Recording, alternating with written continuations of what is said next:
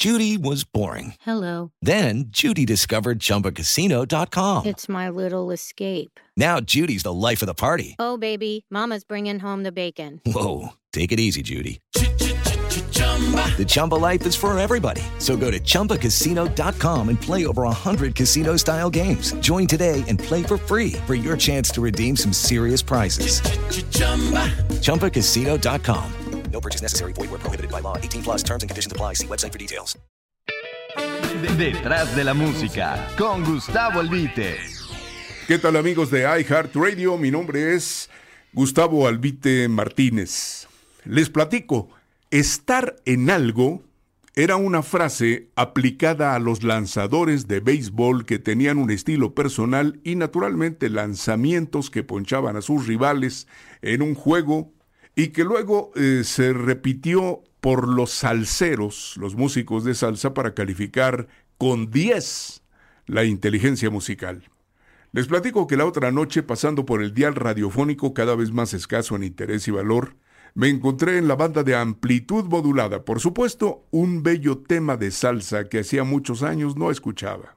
Me remontó a los setentas, cuando mi entonces compañero Sergio Roth comentaba en el 1530 de AM Radio Onda lo que parecía que no iba a tener futuro, un movimiento de renovación en la música tropical basado en el son, el guaguancó, el son montuno, el bolero y la guaracha, los ritmos de siempre. Digamos que una nueva etiqueta comercial para la música de toda la vida.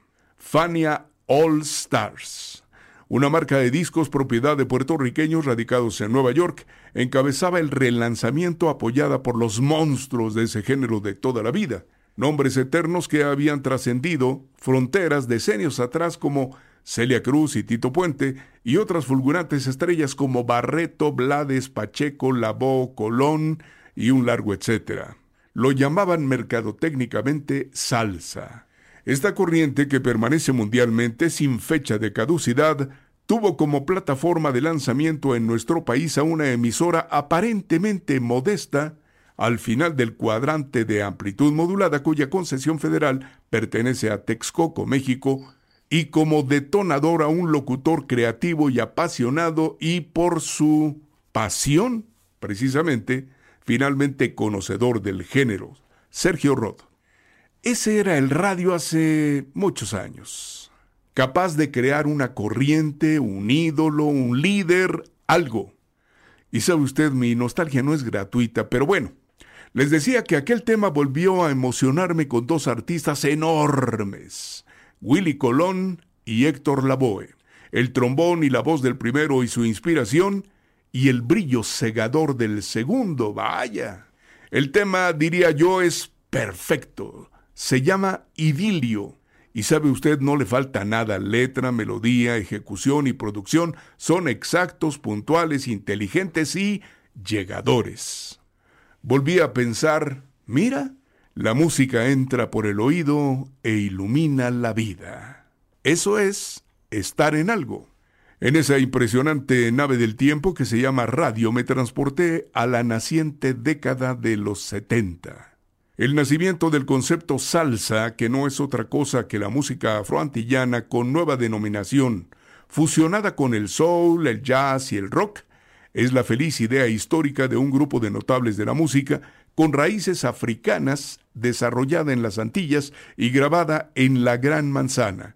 Jerry Masucci, Ray Barreto, Mongo Santamaría, Johnny Pacheco, que fue copropietario de la firma y director artístico, Rubén Blades, Ismael Miranda, Larry Harlow, Ismael Rivera, Cheo Feliciano, Celia Cruz, Tito Puente, Charlie y Eddie Palmieri, Richie Ray, Papo Luca, Santos Colón, Yomo Toro. Los músicos de salsa están considerados entre los mejores ejecutantes en el mundo de imaginativas y complejas armonías y conquistaron al mundo esgrimiendo una nueva bandera, pero con el corazón y la música de siempre.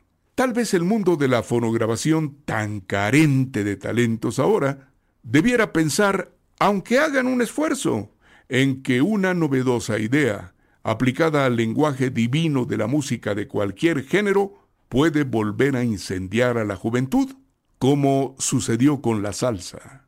Aunque siendo honestos, pensar, oiga usted, se está volviendo un verbo en desuso. Detrás de la música, con Gustavo Albite.